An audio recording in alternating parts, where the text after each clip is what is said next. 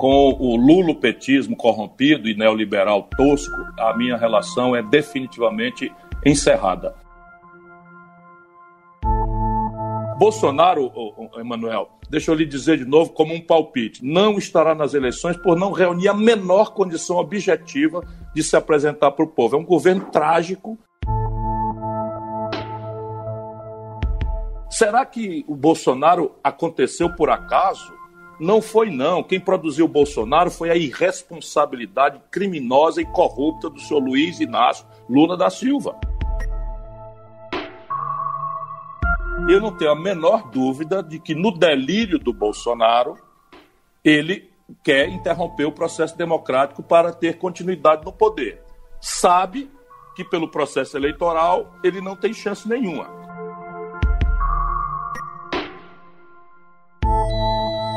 E hoje eu estou seguro de que o Lula conspirou pelo impeachment da Dilma. Estou seguro disso por tudo que eu tinha visto lá dentro, nas, nas tratativas para impedir o impeachment, e eu não compreendia.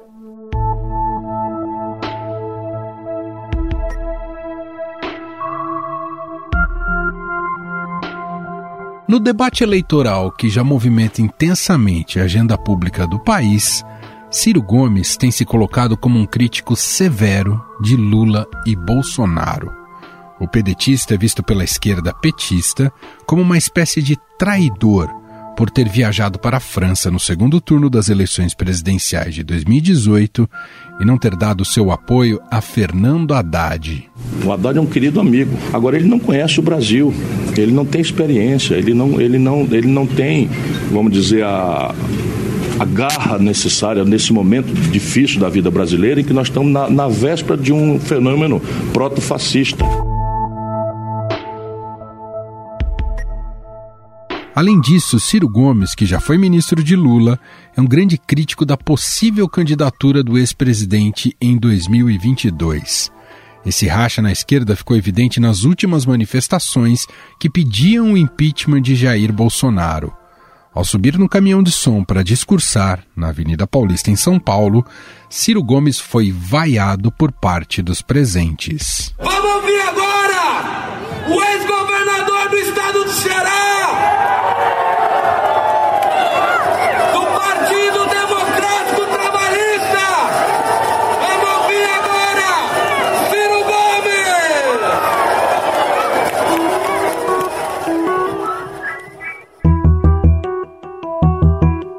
As vaias e xingamentos contra Ciro foram condenadas por representantes da esquerda que pregam a união nesse momento em que o inimigo comum é Bolsonaro. Após as hostilidades, o pedetista pediu uma trégua de Natal em nome do impeachment do presidente Jair Bolsonaro. Uma palavra para todos os brasileiros e brasileiras que estão nessa palanque, representando todos vocês. Nós somos diferentes temos histórias diferentes, temos caminhadas diferentes, temos olhar sobre o futuro do Brasil provavelmente muito diferentes.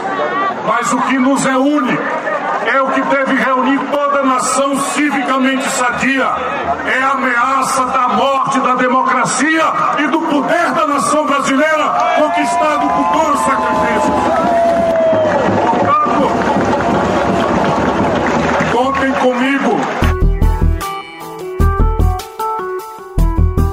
Segundo Ciro, foi com esse espírito que ele aceitou o convite do Movimento Brasil Livre, o MBL, a aderir aos atos convocados pelo grupo em 12 de setembro, mesmo sem ter esquecido as diferenças insuperáveis que tem com o grupo.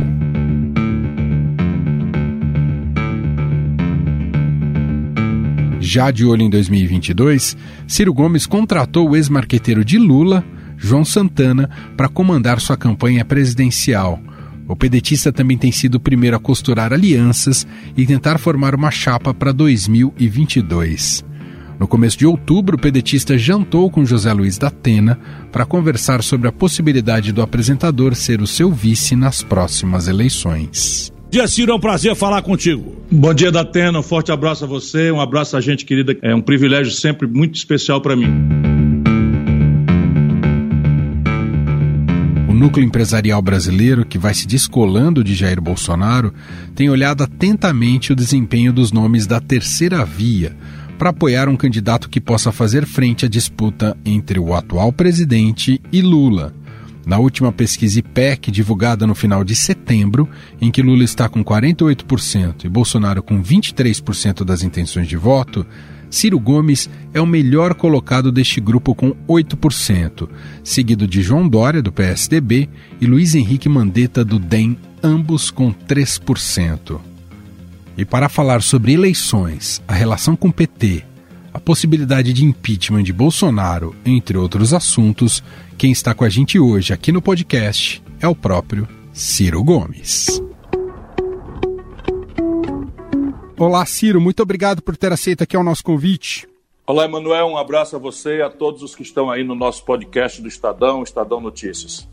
Ciro, o senhor ocupa um espaço importante no debate público, né? Tem um legado pelo seu passado político, de gestão e vem se colocando como um postulante ao cargo da presidência nas últimas três eleições. E tudo indica vai tentar pela quarta vez no ano que vem. Apesar do debate argumentativo e racional ser fundamental no processo eleitoral, há também uma carga afetiva e emocional considerável no processo de definição do voto por parte do eleitor. E eu queria começar te perguntando: o senhor entende que é preciso mobilizar paixões acima de tudo, Ciro? Sim, eu, eu, compreendo como uma vocação minha, a política é uma arte apaixonante e certamente sendo uma obra humana é de todas a mais complexa, que desperta sentimentos os mais variados e profundos, enfim. Porém, o drama brasileiro é tão grave hoje, é tão profundo, que até o limite do que eu puder, eu vou fazer um apelo à inteligência do povo. Sabe, se o Brasil não conseguir se livrar desses ódios e paixões personalistas, paixões infantis, ódios destrutivos, será muito improvável que a gente consiga sair das eleições de 2022 com aquilo que nós desesperadamente precisamos. Primeiro, um diagnóstico. O que, que aconteceu para que a economia que mais crescia na humanidade passe a ser agora consistentemente a economia que menos cresce no mundo? Segundo, por que nós produzimos uma aberração moral, política, genocida, tão grave, tão complexa quanto é, a, a, na, minha, na minha compreensão, na minha convicção, a personalidade de Jair Bolsonaro? Será que o Bolsonaro aconteceu por acaso? Ou nós precisamos entender o que aconteceu com 70% do eleitorado brasileiro do Sul, Sudeste, Norte e Centro-Oeste que votaram no Bolsonaro? E, mais importante do que entender as causas desse problema, nós precisamos amadurecer as pistas de um novo modelo econômico e de um novo modelo de governança política, porque esses dois modelos, o de governança política e o modelo de governança de um modelo econômico, estão destruindo a nossa condição nacional. O Bolsonaro vai tentar vir com um Bolsa Família turbinado em 2022. E o Lula vai recorrer, claro, à memória do próprio Bolsa Família e outros programas sociais. Você vai precisar de um trunfo também no campo econômico para apresentar para o eleitorado? Certamente o que define o voto não é gratidão, não é um olhar para o passado. O que define o voto numa democracia, quanto mais madura, mais isso é claro, é a promessa e a consistência dessa promessa para o futuro. E nesse sentido, a memória afetiva do Lula é um estelionato. Por quê? Porque essa memória afetiva deu a ele a possibilidade de nomear Dilma Rousseff, não é, em cima da sua popularidade, e a Dilma destruiu a economia brasileira. São números. Ninguém no passado da história histórico brasileiro derrubou a economia do país 7%.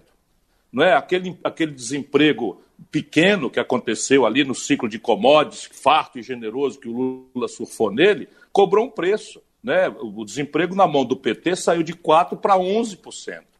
E as pessoas lembram quando é que começou a tragédia de terem perdido o emprego. A campanha vai nos permitir né, relembrar tudo isso. Aquela fartura no crédito artificialmente dirigido que o Lula promoveu na direção de um nacional consumismo sem cuidado com nada, aquele crédito farto e generoso virou, meu irmão, 63 milhões e 700 mil brasileiros com nome sujo no SPC e 6 milhões de empresas no Serasa.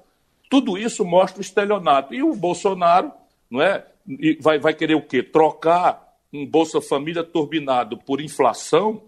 Nós estamos vivenciando na cesta básica, no consumo popular, inflação arredondada em 30%. Será que ele acha que o povo é idiota, que vai receber um Bolsa Família desidratado pelo, pela alta explosiva dos preços do, do, custo de vida básico da população, com o salário mínimo tendo o pior poder de compra dos últimos 16 anos, com desemprego aberto arredondado em 15 milhões de pessoas, com a precarização do trabalho alcançando 40% da força de trabalho do Brasil, isso é um juiz elitista que não respeita o nosso povo. Bolsonaro, Emanuel, deixa eu lhe dizer de novo, como um palpite, não estará nas eleições por não reunir a menor condição objetiva de se apresentar para o povo. É um governo trágico que não tem absolutamente nada para mostrar e o lastro para uma equivocada ideia de que vai subornar a consciência de um povo machucado, melhorando o Bolsa Família, esbarra numa parede violenta que o Bolsonaro quebrou as contas públicas. Enquanto faz a, a, a racionalha liberal da austeridade, o Bolsonaro liquidou as contas públicas brasileiras. Eu nunca vi uma situação fiscal tão precária e trágica quanto essa. E olha que eu conheço a história brasileira. Te entender um pouco mais desse seu palpite, Ciro, sobre ele não, ele não estar nas eleições. Você acha que é uma questão de vai ter falta de competitividade, vai estar muito desgastado nas pesquisas, ou por algum processo, seja de impeachment ou de, de, de qualquer outra natureza jurídica? Como é um palpite, pode ser qualquer coisa, mas deixa eu lhe dizer o que é que, su, o que, é que sustenta o meu palpite. Uhum. É que no Brasil, do Dutra para cá, só três presidentes a, a terminaram o mandato: Juscelino Kubitschek, Fernando Henrique Cardoso e Lula. A característica desses três homens de Estado é uma capacidade extraordinária de conciliação até na conta do abuso, do suborno. Está lá o Fernando Henrique comprando votos para sua reeleição, está ali o Lula montando o mensalão e depois o petrolão, loteando o Brasil com essas mesmas figuras que hoje estão aí sob o nome Centrão, são rigorosamente as mesmas pessoas. O Roberto Jefferson, que foi preso como lugar-tenente do Bolsonaro, fez o discurso de defesa da, da, do Collor na sessão do impeachment e o Lula ele deu os correios para roubar e dali saiu o escândalo do mensalão. Todo mundo vai ser lembrado disso. Né? Então, veja, os outros presidentes tinham essa característica da conciliação até na conta do abuso. O Bolsonaro é o oposto. Portanto, a mim me parece que o Bolsonaro está na linha daqueles presidentes que não, não conseguiram concluir o seu mandato, ou por ou impedimento, ou pela renúncia, ou até houve um caso trágico, que eu espero que não se repita, do suicídio. Mas a, a menor parte, a, a parte venial, é a absoluta indigência eleitoral. Porque a reeleição, Emanuel, é, um, é, é, uma impertinência grave que nós temos de denunciar, que, entre outros malefícios, o Fernando Henrique deixou esse legado, porque estabelece uma tal diferença na condição objetiva da disputa, que na, na prática deve ser vista como um mandato de oito anos com um plebiscito no meio. E esse plebiscito, todas as indicações mostram, terá uma proporção de 80 a 20 contra o Bolsonaro. Isso será muito claro daqui muito pouco tempo para todo mundo.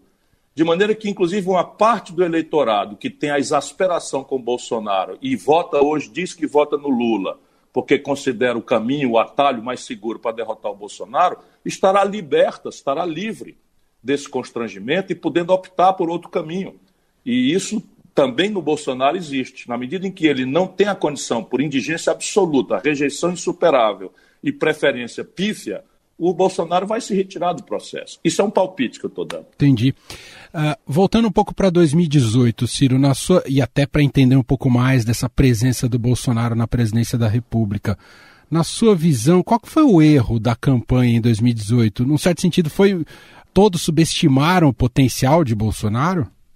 Sem nenhuma dúvida. Porém, alguns de nós apenas cometemos esse erro venial. No meu caso, eu jamais acreditei que o Bolsonaro tivesse qualquer chance, a mais remota possível, é, e eu mordi a língua porque eu conhecia de perto o Bolsonaro. Evidentemente que eu não sabia, como nenhum de nós tinha experiência anterior, que ele utilizaria dinheiro estrangeiro aos montes, com a orientação desses agentes do Trump que desceu aqui para fazer esse universo de internet que também nós não conhecíamos bem no Brasil, em bases profissionais em escala monstruosa, acreditando e, e, e, sendo premiado com essa crença de que as estruturas judiciais e legais brasileiras eram impotentes, incapazes ou omissas, e são mesmo incapazes, incompetentes e omissas, o Bolsonaro, e a, a tal facada, colocou o elemento passional. Isso então quer dizer que venialmente todos nós né, subestimamos o Bolsonaro e é, é bom que tenhamos humildade para reconhecer isso. Porém, eu ganharia as eleições do Bolsonaro. Todas as pesquisas, você pode fazer um, um levantamento breve aí no Google, todas as pesquisas mostravam que o meu problema era superar a fração relativa do PT no primeiro turno, mas que no segundo turno eu ganhava, ganhava bem dos dois. Por quê? Porque a força dominante nas eleições de 2018 era uma reação natural, uma repulsa generalizada da esmagadora maioria do povo brasileiro contra o Lula e o PT. Por quê? Porque o Lula e o PT destruíram a economia brasileira e o Lula e o PT levaram a corrupção ao centro do modelo de, de, de, governança política deles. E essa, e, essa, e essa centralidade da corrupção e a sua generalização como prática absolutamente orgânica ao modelo de ontem e de hoje do Lula e do PT fizeram com que a Lava Jato tivesse a atenção que teve. A tragédia brasileira é que o Moro troca os pés pelas mãos, vira político, um ambicioso sem limite. Hoje parece flagrante que também se às estrangeiras, aos, aos grandes agências de inteligência estrangeiras, e partiu para destruir a um só tempo a política e os grandes protagonistas da economia brasileira, confundindo pessoa jurídica com pessoa física e atuando de forma suspeita, semeando nulidade e, portanto, a impunidade do Lula que, sendo culpadíssimo, hoje né, tem coragem de dizer para o povo que foi absolvido.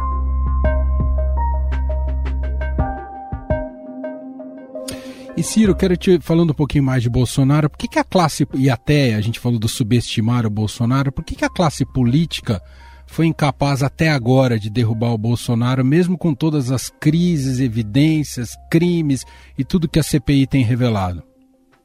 Deixa eu te fazer uma ponderação rápida, você usa na proporção que o seu espaço permitir. Claro. Da redemocratização para cá, a tal classe política está fracassando de forma grave e orgânica.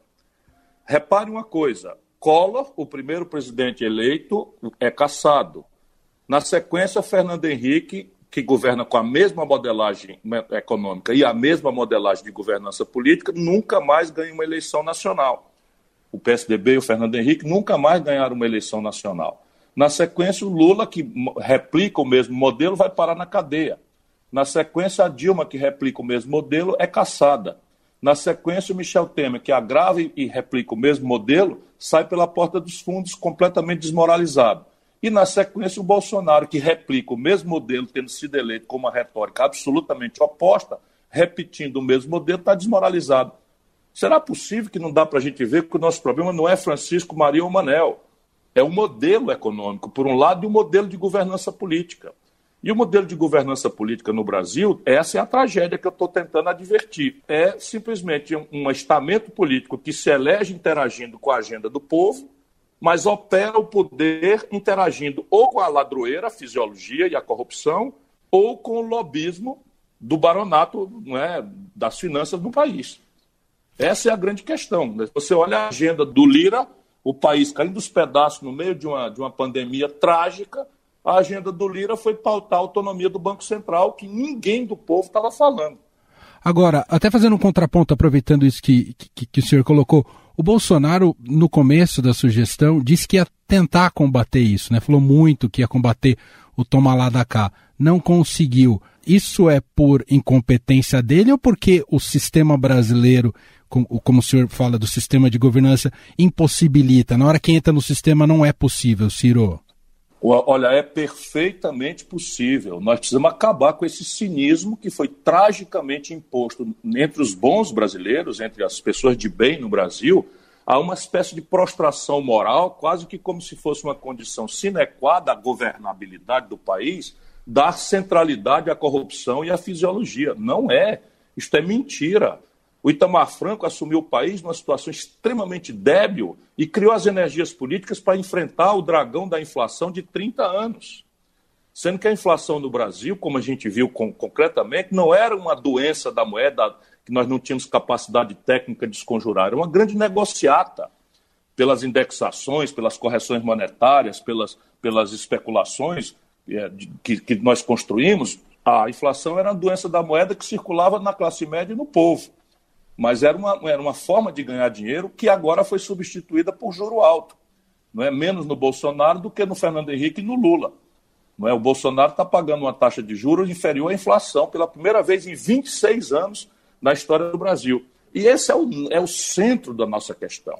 Então, a, governa, a governança do país ela está, assim, colapsada por concessão dos nossos líderes. Não é porque, porque é, é, um, é um elemento orgânico da, da, da, essencial à governança do país. Entendi. Claro que eu não estou querendo simplificar uma questão que não é simples, mas eu também não posso ser acusado de ser um, um diletante que não, não sabe o que está falando.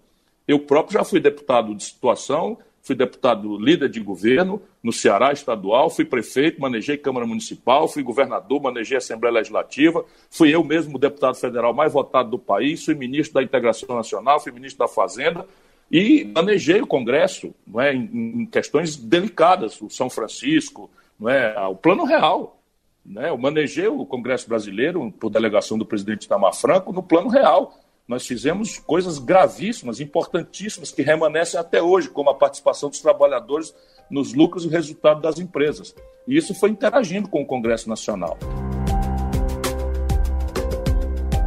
Ciro, queria tratar um pouco da, da sua relação com o PT, né? Recentemente o senhor pediu uma trégua ao PT depois do que ocorreu ali nas manifestações. O PT respondeu que está em paz com o senhor há muito tempo, mas na prática não é o que temos visto, né? O Lula disse na última sexta-feira que não vai mais responder às suas ilações e afirmou que o senhor precisa pensar antes de falar. Eu queria saber, Ciro, a sua relação com o PT ficou mesmo inconciliável?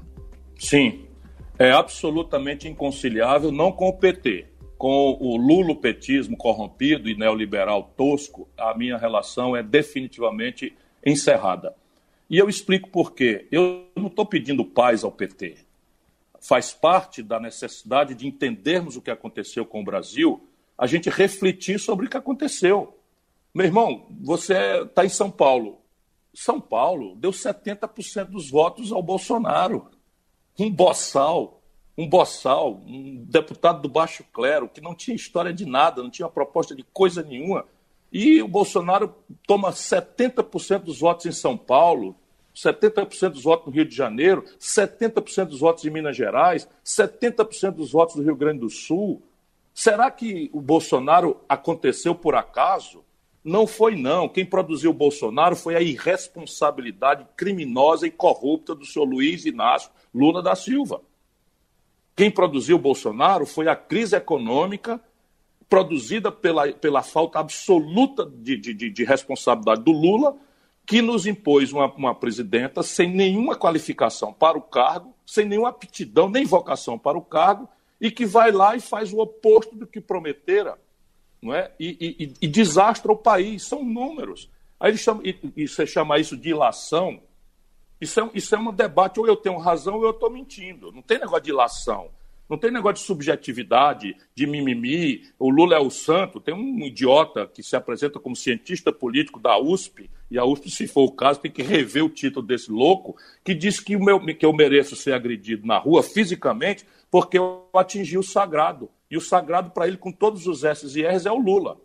Tá doido, rapaz. Eu, o Lula virou, de fato, uma parte central do problema brasileiro. Produziu o Bolsonaro e o alimenta hoje. Agora vamos entender. Eu não estou pedindo paz ao PT. Eu estou pedindo uma trégua ao redor de um assunto e somente um assunto: o impeachment do Bolsonaro. Por quê? Porque se a gente não fizer o Bolsonaro ficar na defensiva e ser punido pelos crimes trágicos que tem cometido contra a nação brasileira, o Bolsonaro vai tentar de novo.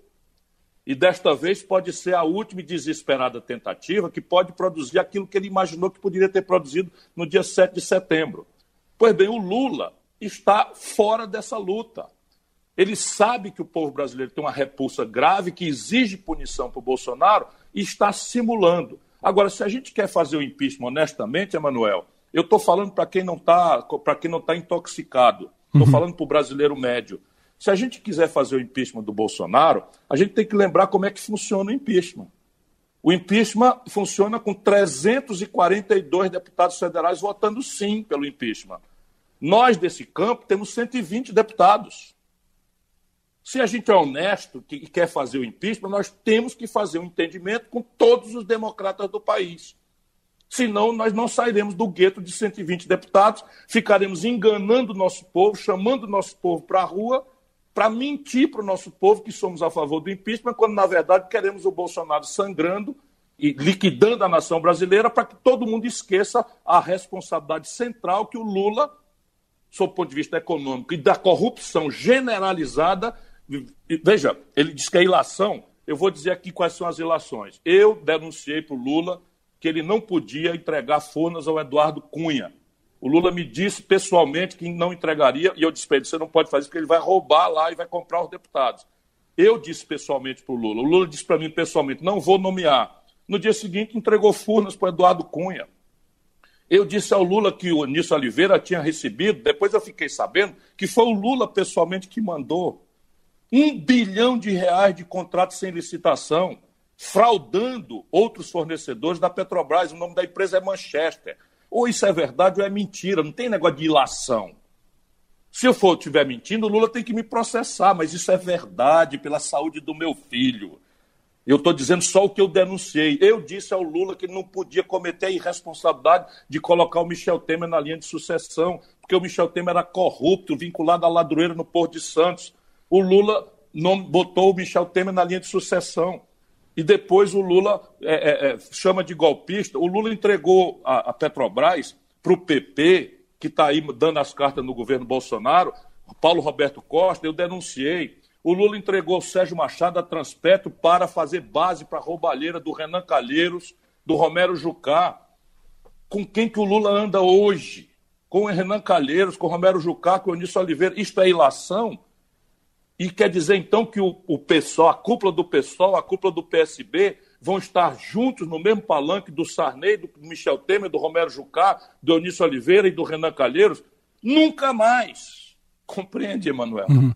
Se eles quiserem fazer isso, vão e façam na frente do povo. Agora, eu vou contar essa história com documentos. Então, é ilação, não precisa responder, o povo vai ver. Vai ver se é verdade ou se é ilação. Agora quer se eleger na lambança, repetindo os mesmos erros. O Lula virou a coisa mais velha e corrompida da vida pública brasileira contemporânea. Ciro, foi ele que tirou sua chance de vitória em 2018? Ele fez uma força imensa para isso. Mas quem me tirou a chance de vitória foi o eleitor. Eu não boto culpa em ninguém, não, porque eu sou um democrata visceral. Percebe? Eu compreendi, claro, porque ali no sul do Brasil, aí no São Paulo, as pessoas me confundem como aliado do PT, com, com razão. Essa gente, essa gente aí não respeita ninguém. Sabe? O Ceará deu dois terços dos votos contra o impeachment. Eu estava atuando nisso. E se houve um impeachment, meu caro, quem fez o impeachment, quem fez um golpe, se eles dizem que houve um golpe, quem fez o golpe foi o Senado Federal, confere? Quem presidiu o Senado? Renan Calheiros. Quem liderou o MDB nessa investida? O Eunício Oliveira. Com quem que o Lula está hoje? E hoje eu estou seguro de que o Lula conspirou pelo impeachment da Dilma. Estou seguro disso por tudo que eu tinha visto lá dentro, nas, nas tratativas para impedir o impeachment, e eu não compreendia. Eu escrevi um documento de umas 15 páginas a pedido da Dilma do que podia ser feito para impedir o impeachment. E ela mandou entregar lá para um lulista e o camarada jogou fora, não, não, não aplicou nada. O meu irmão, que estava também lutando, o Cid, me chamou para mim: Pô, será que esses caras querem mesmo impedir o impeachment? Agora eu estou seguro de que eles estavam colaborando com o impeachment da Dilma. Porque não foi agora. No anozinho seguinte, nas eleições de 2018, o Lula estava com o Renan Calheiros. Aí queriam que eu me envolvesse nisso. Eu que chamei a gente, fomos para a rua, fomos agredidos, porque era muito impopular defender a Dilma, muito impopular. E nós fizemos isso. Agora os, os amigos de, do peito são eles? Nunca mais. Nunca mais mesmo. Ô Ciro, ah, na sua visão, existe ainda de fato um risco de golpe no país, mesmo após toda a reação que o Bolsonaro colheu ali das manifestações do 7 de setembro? O senhor ainda está convicto que Bolsonaro vai tentar melar a eleição? Existe um brocardo latino que fala civis passem para bellum. Depois você olha aí no Google para fazer. Mas é basicamente: se você quer a paz, se prepare para a guerra. Eu não tenho a menor dúvida de que no delírio do Bolsonaro, ele quer interromper o processo democrático para ter continuidade no poder. Sabe que pelo processo eleitoral ele não tem chance nenhuma. Ainda está examinando, ainda tem gente dando corda e tal, muito puxa-saco, mas é crescente a percepção nele de que pelo processo eleitoral. Por isso ele começa a deslegitimar o processo eleitoral, não é? começa a desqualificar o aparato de justiça que, que persegue o coisa, para desqualificar o processo e deslegitimar o itinerário, o caminho pelo qual ele será derrotado. Portanto, no delírio dele, e ele não está só. Esse Ramos, esse Braga Neto, esse, como é de assuntos institucionais, que é o mais boçal de todos, general Heleno de tal, uhum. esses caras são todos picaretas de quinta categoria, perigosíssimos. E, e são todos eles que dão corda no Bolsonaro. Como se tivessem veio de transmissão sobre as Forças Armadas, que não tem mais, nenhum. Dos 16 comandos centrais hoje entregues a generais, 14 são profissionais. E não querem nem ouvir falar no Exército ser envolvido nesse tipo de trama. E isso é o que fracassou. Ô Ciro, infelizmente nosso tempo está acabando, mas eu queria te perguntar como é que o senhor tem acompanhado essa, essa máxima que virou agora da tal da terceira via. Ah, e muitas vezes você é colocado nesse pacote da terceira via. Você, você se vê como um presidenciável da terceira via? Não. Deixa eu te falar, eu acho que isso é um exercício preguiçoso não é, superficial da nossa grande mídia.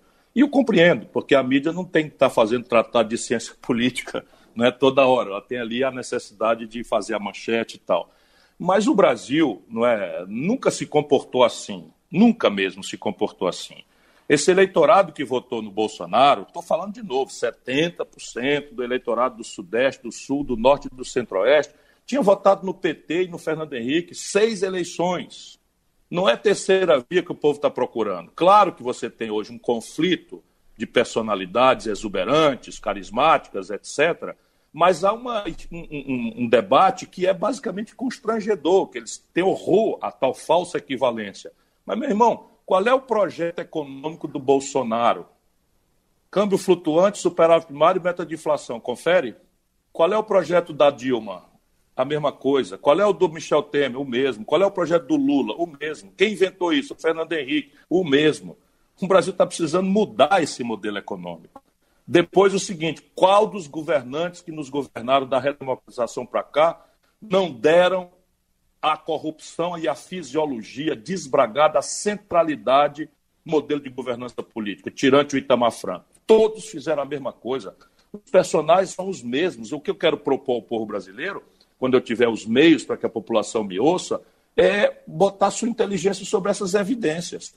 Caramba, esse, esse Ricardo Barros, líder do governo Bolsonaro, era líder do governo Fernando Henrique, era ministro da Saúde do, do, do, do, Michel Temer e vice-líder do Lula e vice-líder da Dilma.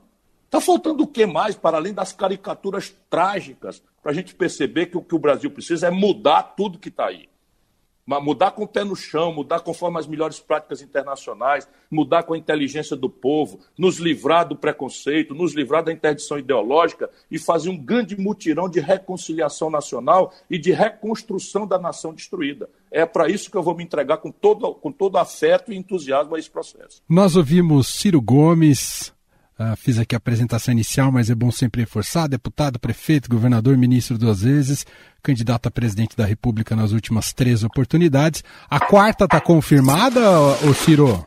Só se confirma em julho do ano que vem nas convenções partidárias. Portanto, é, é preciso guardar o protocolo legal. Mas é, é, outra coisa que eu gosto de dizer: o é. único pré-candidato que está com a casa arrumada sou eu. né? O Bolsonaro, a essa altura, não tem partido, o Moro não tem partido não é? o, o DEM e o PSL se fundiram no União Brasil, não, não, não sabe ainda qual será o candidato, se é o, o Mandetta, se é o, se é o coisa, o PSD lança, não lança o, o, o Rodrigo, que está no, no, no DEM, enfim, só quem está com a casa organizada até aqui sou eu. Muito bem. Ciro, te agradeço demais aqui a atenção e tempo aqui com o nosso podcast, com a nossa reportagem. Um abraço, viu? Muito obrigado, um forte abraço, Emanuel. Estadão Notícias.